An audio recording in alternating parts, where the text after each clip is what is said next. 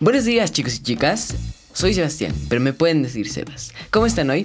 En un nuevo capítulo más de los chiquis de la chocita hablaremos acerca de la ludopatía. ¿Qué es la ludopatía, Sebas? Es una patología. Datos que nadie pidió, pero nosotros se los damos. Patología. Parte de la medicina que estudia las enfermedades, conjunto de síntomas de una enfermedad. que altera progresivamente el comportamiento por el que nosotros experimentamos una necesidad incontrolable de jugar por encima de cualquier consecuencia negativa.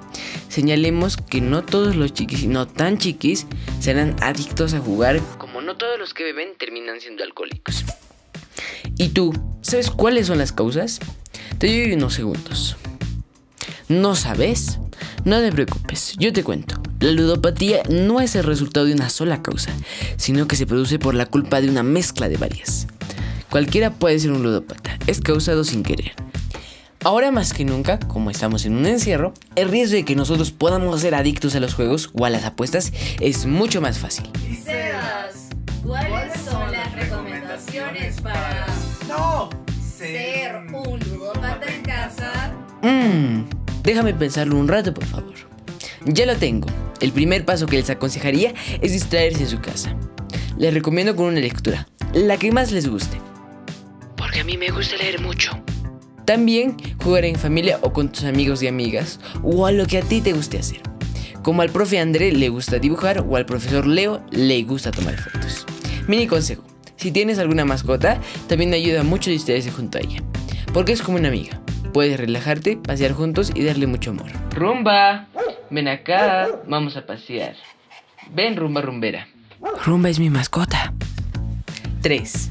También realizar actividades de limpieza en casa ayuda, como ordenar tu cuarto. No olvides que colaborar en las tareas de la casa es muy importante. Después de escuchar este podcast, corre a ordenar tu casa. Es muy importante. Un consejo más. El tener una adecuada organización sobre cuánto tiempo jugamos, ya sea semanal o diario, digamos, solo digamos, que tiene un horario para hacer sus tareas y para atender a su gatito, peinándolo, jugando con él y dándole de comer sus gallitas. Además de ayudar a su mamá. Entonces, después de terminar todas sus tareas, podrá jugar 40 minutos supervisados por su mamá. Listo, ahora quiero contarles la historia de un pequeño compañero. Yo estaba saliendo de mi antiguo colegio, caminando, al peradero conversando con uno de mis amigos.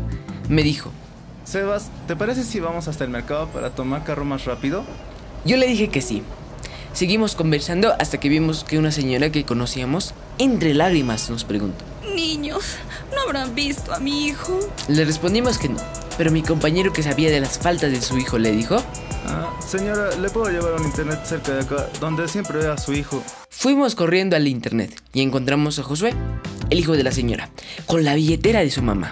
Llevaba horas y horas en el internet y no había comido nada de nada. La mamá lo agarró de su oreja, le quitó la billetera y se lo llevó a su casa. Entonces no supimos de él hasta el otro día, ya que estábamos en el mismo salón. A Josué le ganó la dependencia.